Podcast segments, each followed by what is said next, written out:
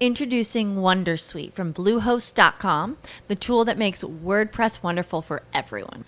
Website creation is hard, but now with Bluehost, you can answer a few simple questions about your business and goals, and the Wondersuite tools will automatically lay out your WordPress website or store in minutes. Seriously. From there, you can customize your design, pick your brand colors, and add blocks. No custom theme or coding required. You'll get content suggestions that you can keep or revise, and with Yoast SEO built in, we automatically help you get found in search engines. From step by step guidance to suggested plugins to an AI powered help bot. Our built in tools make WordPress wonderful for everyone. Maybe that's why Bluehost has been recommended by WordPress.org since 2005. Whether you're a beginner or a pro, you can join over 2 million Bluehost users. Go to bluehost.com slash wondersuite. That's bluehost.com slash wondersuite. Llegó el momento de tomarse una pola y acompañar al semillero Ajere de Derecho Constitucional de nuestra universidad a encontrar en este programa la herramienta jurídica más adecuada para solucionar los problemas de su comunidad. Alce la voz, defienda sus derechos, porque U Rosario Radio le da la bienvenida a un espacio que hace más corta la distancia entre el derecho y la realidad.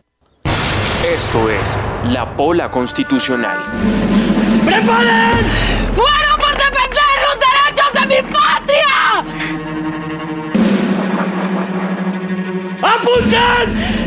¡Fuego!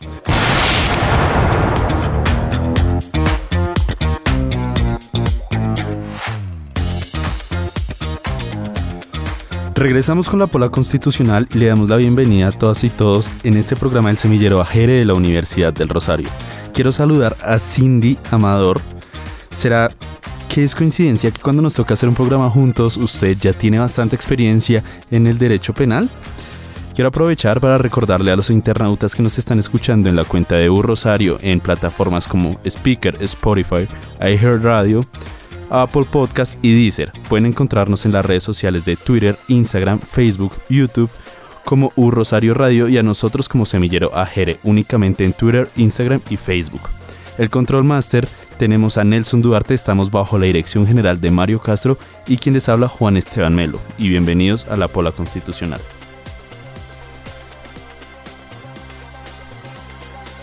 Qué chévere estar en ese programa el día de hoy, Juan Esteban. Y efectivamente hoy vamos a tratar un tema muy interesante y que hemos escuchado mucho en nuestras redes sociales y obviamente en todos los medios de comunicación, y es la elección de la próxima fiscal general de la Nación. Pero la verdad siento que nos falta un poco de contexto. Es decir, escuchamos la noticia, vemos como los resultados de las votaciones, pero pues muy poco sabemos de por qué estamos en elecciones, cuál es el proceso y pues los trasfondos de esto. Entonces, yo arranco por preguntarle a usted lo primero, ¿por qué estamos en elecciones? Y si estamos eligiendo fiscal en este momento, pues, ¿quién está dirigiendo la Fiscalía General de la Nación?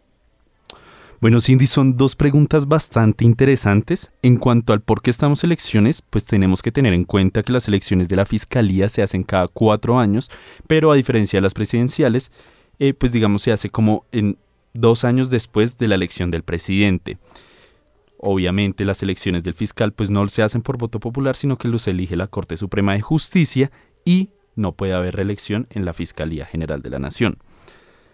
Entonces, en este momento, ¿quién está de fiscal encargado con la salida del fiscal Barbosa?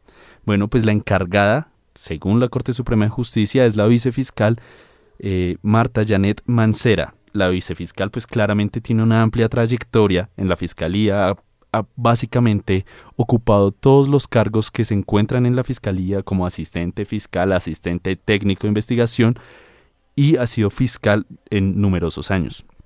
Ahora, la fiscal ha sido premiada por su excelente servicio en la fiscalía, pero en los últimos años este premio se ha visto un poco, no sé si llamarlo así, permeado, digamos, porque en la opinión pública la fiscal ha dado, pues, digamos, un mal papel.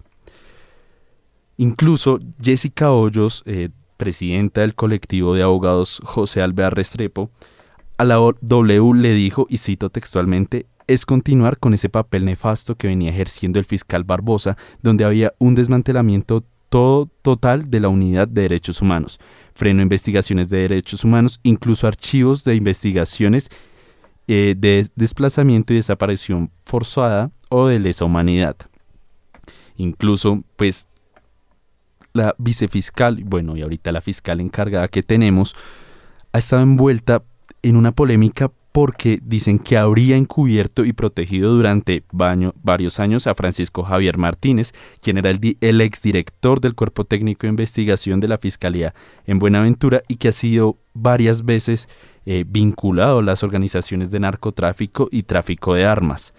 También pues, se conoció que Mancera había mentido a la opinión pública en el sentido en que ella supuestamente nunca había visto un documento en donde se le denunciara por los nexos que tenía con Martínez, pero después este documento sí salió a la opinión pública. Entonces, pues digamos que mintió en ese sentido. Además, eh, la Fiscalía en el mes de diciembre le archivó un proceso a Mancera que tenía por por narcotráfico. Incluso después de eso la Fiscalía salió a poner un comunicado diciendo que estas afirmaciones eran difamatorias.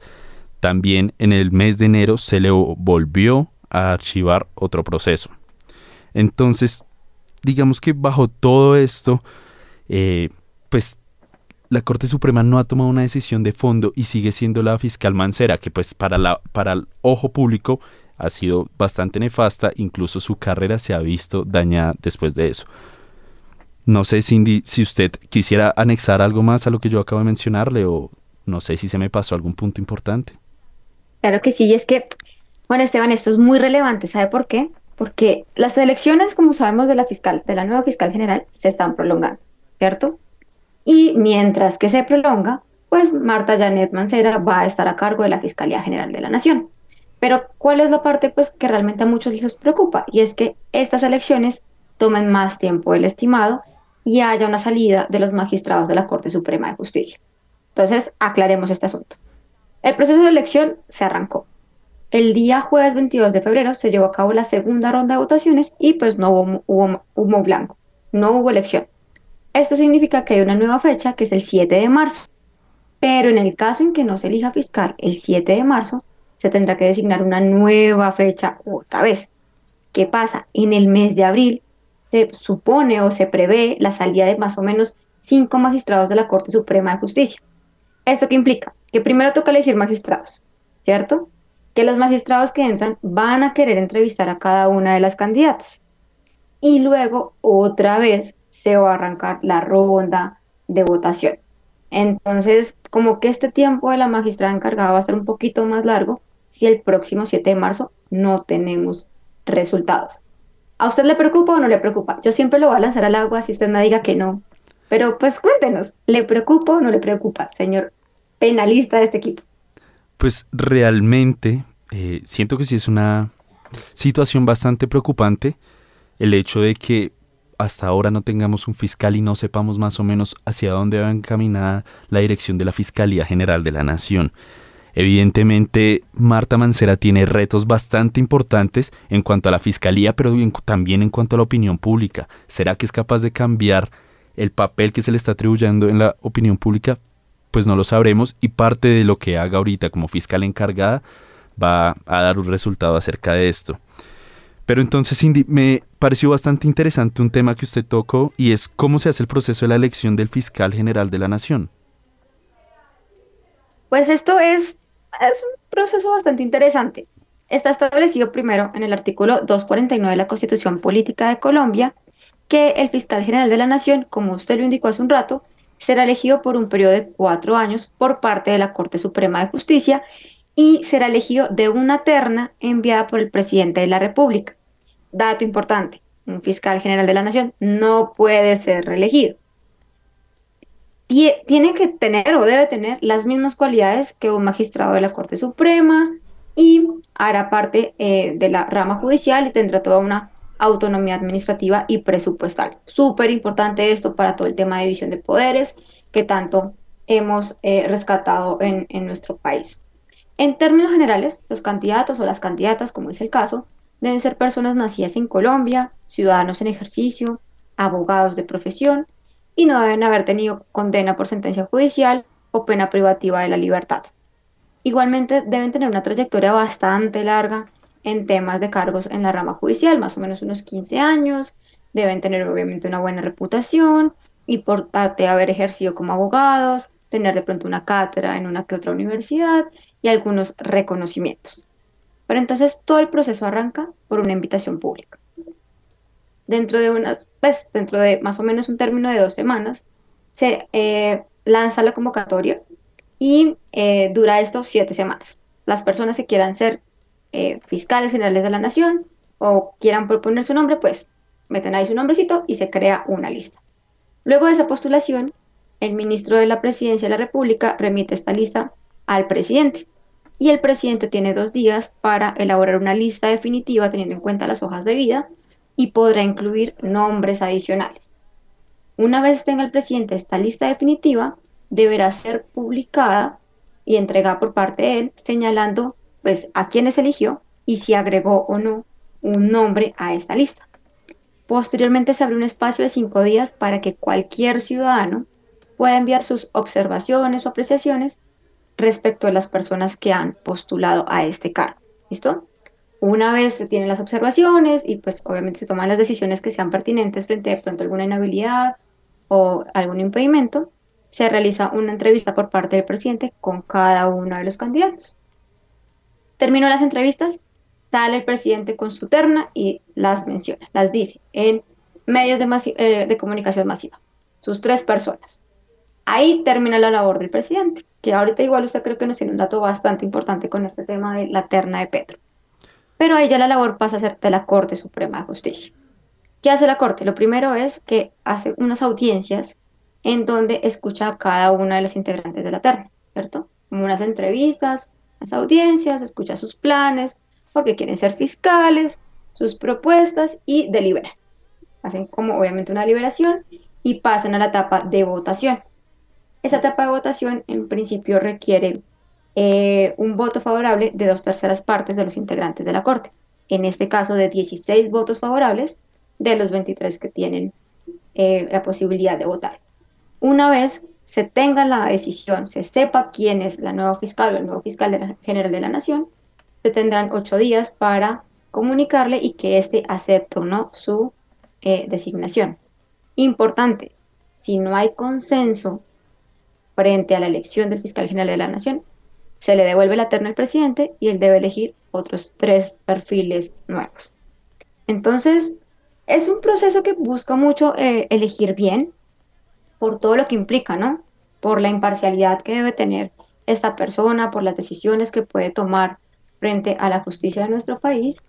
Y la verdad me parece muy relevante que sea un proceso largo eh, y donde la elección de pronto no dependa de una sola persona, sino de 16 magistrados de la Corte Suprema de Justicia. Pero más allá de saber ahorita, por ejemplo, quiénes son las candidatas, lo mencionaba hace un instante, usted nos tiene un dato bastante interesante porque surgió un comentario por ahí eh, en el que se decía que el presidente no podía proponer terna en este caso. ¿Por qué pasó eso, Juanes? Bueno, pues realmente es un tema bastante interesante porque incluso fue la misma ciudadanía, no, no personas que se dedican a estudiar el tema, sino la misma ciudadanía la que dijo que Petro debía ser, o sea, debía de ser declarado impedido para elegir la terna del fiscal. Esto pues claramente a raíz de los problemas que ha tenido con su hijo y las investigaciones que está llevando a cabo la fiscalía. Ahora, Sabemos que el hijo de Petro pues ha sido noticia nacional. La fiscalía pues está adelantando una investigación en contra del hijo del presidente por los delitos de lavado de activos y enriquecimiento ilícito. Este es un tema bastante importante y del que podríamos sacar mucho más, pero lo que en realidad nos preocupa en este momento es si Petro debía ser declarado eh, Introducing Wondersuite from Bluehost.com, the tool that makes WordPress wonderful for everyone. Website creation is hard, but now with Bluehost, you can answer a few simple questions about your business and goals, and the Wondersuite tools will automatically lay out your WordPress website or store in minutes. Seriously. From there, you can customize your design, pick your brand colors, and add blocks. No custom theme or coding required. You'll get content suggestions that you can keep or revise, and with Yoast SEO built in, we automatically help you get found in search engines. From step by step guidance to suggested plugins to an AI powered help bot. Our built in tools make WordPress wonderful for everyone. Maybe that's why Bluehost has been recommended by WordPress.org since 2005. Whether you're a beginner or a pro, you can join over 2 million Bluehost users. Go to bluehost.com slash Wondersuite. That's bluehost.com slash Wondersuite. Debía declararse impedido o no para escoger la terna, del la terna fiscal. Ahora, En cuanto a la ley, o por lo menos jurisprudencialmente, no ha habido ningún pronunciamiento acerca de un impedimento que pueda tener el presidente de la República para eh, elegir la terna del fiscal. Incluso, pues varias organizaciones eh, internacionales han dicho sobre el tema que probablemente sí puede haber algún impedimento, pero legalmente pues no lo existe. No hay ninguna ley que se lo prohíba. Incluso la Corte Suprema de Justicia también dijo que pues por el momento no hay ninguna no hay ningún impedimento que le diga al presidente Petro que no podía se, mandar su terna al fiscal, porque incluso pues es una de las obligaciones del presidente, ¿no? Pero ya pues sabemos que Petro por lo menos ha mandado dos ternas de fiscal que la Corte Suprema ha aceptado para su estudio y en donde pues ya con esta última aparecen los nombres de Ángela María Buitrago, Luisa Adriana Camargo Garción y Amelia Pérez Parra. No sé, Cindy, si nos puede contar un poco quiénes son estas personas. Claro que sí, entonces arranquemos por la primera, Ángela María Buitrago. Ella es conocida también como la fiscal de hierro, es abogada de la Universidad Externa de Colombia, especialista en Derecho Penal de la Universidad de Salamanca, especialista en Derecho Penal y Ciencias Criminológicas de la Universidad Externa de Colombia, magíster en Derecho Penal y doctora en Derecho y en Sociología también del externado, docente de pregrado y de posgrado. Una trayectoria bastante interesante. Y se ha desempeñado también como abogada litigante, perito de la Corte Interamericana de Derechos Humanos, subsecretaria de la Comisión del Código Penal, tipo para eh, Iberoamérica, fiscal delegada de la Corte Suprema de Justicia, consultora de organizaciones de los Estados Americanos y Naciones Unidas, conferencista, sea, la verdad, una hoja de vida bastante envidiable, Juan, si me permite decirlo. Pero creo que lo más importante acá es su paso como fiscal delegada ante la Corte Suprema de Justicia, en donde se destacó por el proceso del Palacio, pues asumir el proceso del Palacio de Justicia ocurrió en 1985 tras la toma del M-19. Ella lideró las investigaciones frente a las desapariciones forzadas eh, que sucedieron o que todos conocemos con la retoma del recinto por parte de las fuerzas militares. Creo que ese ha sido su hito más importante. Esta es la primera candidata, que por lo que se ve no está como tan opcionada, pero hablemos de la segunda, Luz Adriana Camargo Garzón. Cuéntanos usted, Juanes, un poquito sobre ella. Claro que sí, Luisa Adriana, Luz Adriana Camargo Garzón es abogada titulada de la Universidad Externada de Colombia con especialización en ciencias penales y criminológicas y un posgrado en Derecho, Política y Criminología de la Universidad de Salamanca en España. Uno de los momentos más notables de su carrera fue la participación como jefa de investigación y litigio en la Comisión Internacional contra la Impunidad en Guatemala. Durante este tiempo en este cargo, Camargo desempeñó un papel fundamental en las investigaciones de alto perfil relacionadas con la corrupción y la parapolítica en Guatemala. Además de su experiencia en Guatemala, Camargo es reconocida por su labor en la investigación del fenómeno de la parapolítica en Colombia, cuando ella, y, el actual ministro de Defensa, Iván Velázquez, ejercieron como magistrados auxiliares de la Corte Suprema de Justicia. Esta investigación resultó en la implicación y, en la implicación y condena de numerosos congresistas colombianos. Finalmente nos queda un nombre y el que ha sonado bastante, Amelia Pérez Parra. Cindy, no sé si nos podría contar quién es Amelia. Claro que sí, Amelia es abogada, igualmente especialista en criminología y derecho penal.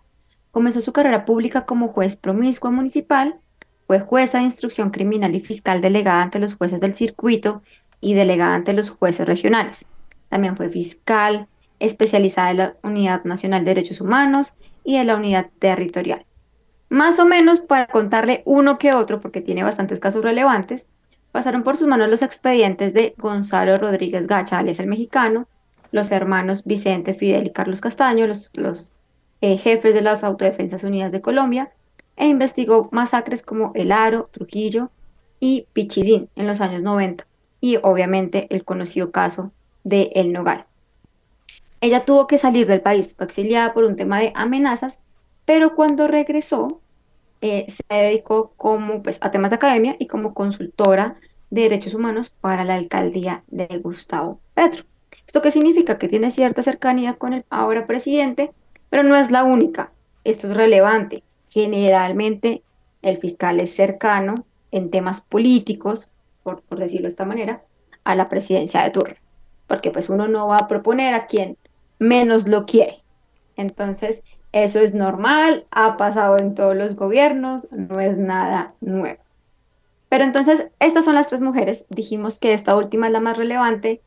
¿Por qué, Juanes? ¿Cómo van las votaciones? ¿Quién va ganando el tema? Bueno, pues creo que tendríamos que hacer un recuento cronológico de cómo se han hecho las votaciones y es que las primeras votaciones se hicieron el 25 de enero de este 2024. En, ese, en, esa, en esa ocasión, en la sesión, pues no se realizó la elección porque la mayoría en ese momento fue el voto en blanco. Como usted nos había mencionado anteriormente, recordemos que para elegir al fiscal general de la nación debe haber una, elección, debe haber una votación que supere los 16 votos a favor de alguien de los 23 magistrados que votan. El 8 de febrero nuevamente se hizo la votación y en, este, y en ese momento ocurrió que hubo 11 votos en blanco. Claramente pues no alcanzaba para decir que tenemos nuevo fiscal.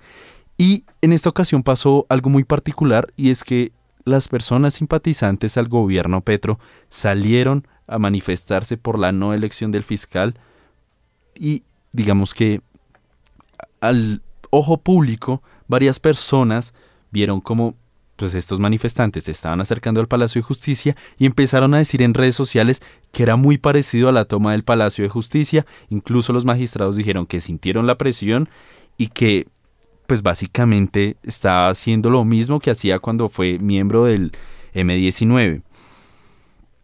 El 22 de febrero, precisamente ayer, se volvieron a hacer las votaciones y digamos que en esta ocasión, a diferencia de la del 8 de febrero, la Alcaldía Mayor de Bogotá, por obligación de una tutela, tuvo que poner protección a las afueras del Palacio de Justicia para que se realizaran las votación, las votaciones.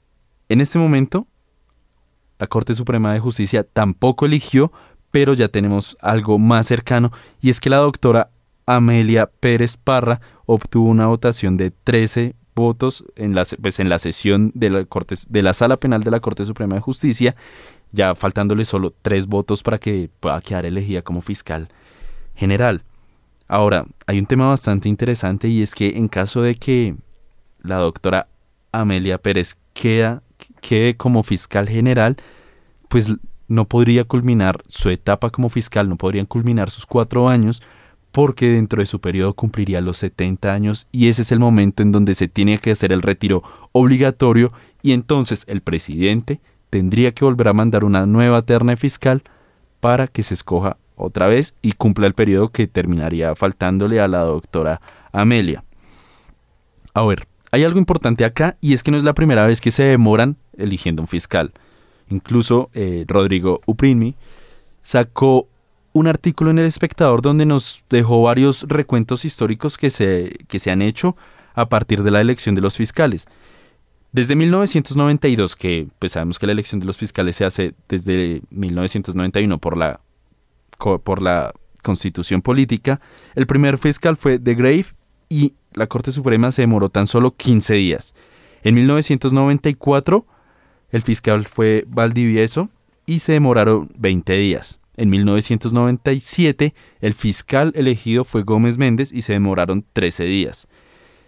En Osorio, el fiscal Osorio, en 2001, se demoraron 34 días. Mario Iguarán, en 2005, 12 días.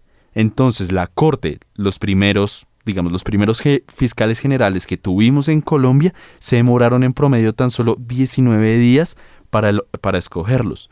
Luego ya después de esto llegó el periodo de Uribe, como sabemos, pues Uribe tuvo ciertas controversias con la Corte Suprema de Justicia porque se dice, presuntamente, que estaba haciendo las investigaciones y que estaba enviado, eh, digamos, espiando a los magistrados de la Corte Suprema en ese momento. Ahora, en este momento la Corte Suprema no se demoró ni 10, ni 20, ni 15 días, se demoró 16 meses en escoger al fiscal. 16 meses en donde eh, pues ahí quedó a cargo Mendoza Diago. Luego, ya después de en 2010, Vivian Morales fue la elegida por la Corte Suprema y para ello se demoraron tan solo 29 días. Montealegre en 2012, solo 9 días. Martínez en 2016, 82 días. Y por último, nuestro fiscal general más reciente, Francisco Barbosa, que fue elegido en 2020, se demoraron 58 días. Después de, digamos que Uprimi dice en su artículo que después de la crisis que tuvo en 2009 eh, con el gobierno de Álvaro Uribe Vélez, pues la Corte sí subió un poquito su promedio para elegir al fiscal y digamos que lo promedió en 45 días. Pero a día de hoy, que es 23 de febrero cuando estamos grabando este programa, no se ha elegido el fiscal en 151 días, desde que Petro envió la terna. Entonces, es decir, que ya la Corte Suprema de Justicia, la Sala Penal, ya superó, eh, digamos, los días promediados en los últimos años, incluso, pues, por bastante diferencia. Pero entonces, Cindy, con respecto a esto, ¿qué más podemos esperar? ¿Cuándo es la siguiente fecha de votaciones para, para el fiscal general de la Nación? Pues la siguiente fecha es el 7 de marzo, ¿cierto? Esperemos, yo creo que estamos cerca, esperemos que haya una elección. Creo que también por un tema de institucionalidad, eh, de garantías, es importante que esa decisión se dé antes de la salida de los magistrados, porque si vamos 151 días y salen magistrados y toca repetir el proceso, pues uno, es largo y dos, el rumbo de las elecciones puede cambiar, porque es que no sale uno o dos magistrados, salen cinco. Serían cinco votos que, si están o no a favor de la actual eh, candidata más opcionada, Amelia Pérez, pues puede que cambie totalmente el rumbo de esta terna. Importante el dato que usted nos daba hace un rato, Juan Esteban, y es que ella está cerca del retiro forzoso. ¿Eso qué implica? Implica que tal cual como lo dijo el Consejo de Estado, su periodo es de cuatro años. Significa que ella sale en dos años cuando acaba su retiro forzoso, el presidente tiene que poner nueva terna, nueva elección, nuevo proceso, y ese nuevo fiscal tendría cuatro años, es decir, alcanzaría a coger un tiempo de la presidencia de nuestro siguiente mandatario. Importante dato porque creo que hace mucho no sucedía que pues un un presidente tuviera como fiscal bastante tiempo a alguien que no fuera parte de la terna que hubiese postulado. Esperemos qué pasa, les estaremos contando a todos nuestros ciberoyentes la decisión de la Corte Suprema de Justicia y en verdad lo que más deseo de mi lado es transparencia en esta elección y respeto por la institucionalidad. Sí, claro, eh, realmente, pues sí, sobre todo es por la seguridad jurídica. Pero bueno, esto creo que sería la discusión del día de hoy. Gracias a todos los que nos acompañaron en este espacio. Pronto seguirán escuchando más de Ajere, el derecho en movimiento. Les recuerdo a todos seguirnos en nuestras redes sociales como Semillero Ajere. Les mandamos la mejor energía a todos los que nos escucharon y nos escucharán.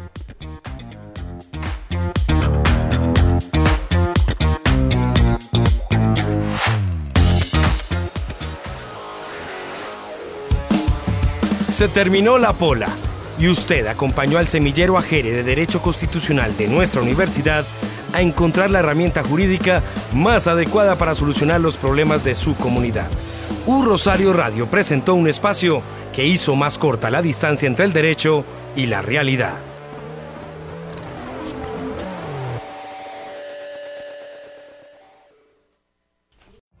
Every day, we rise, challenging ourselves to work for what we believe in. At U.S. Border Patrol, protecting our borders is more than a job, it's a calling. Agents answer the call, working together to keep our country and communities safe. If you're ready for a new mission, join U.S. Border Patrol and go beyond. Learn more at cbp.gov/careers.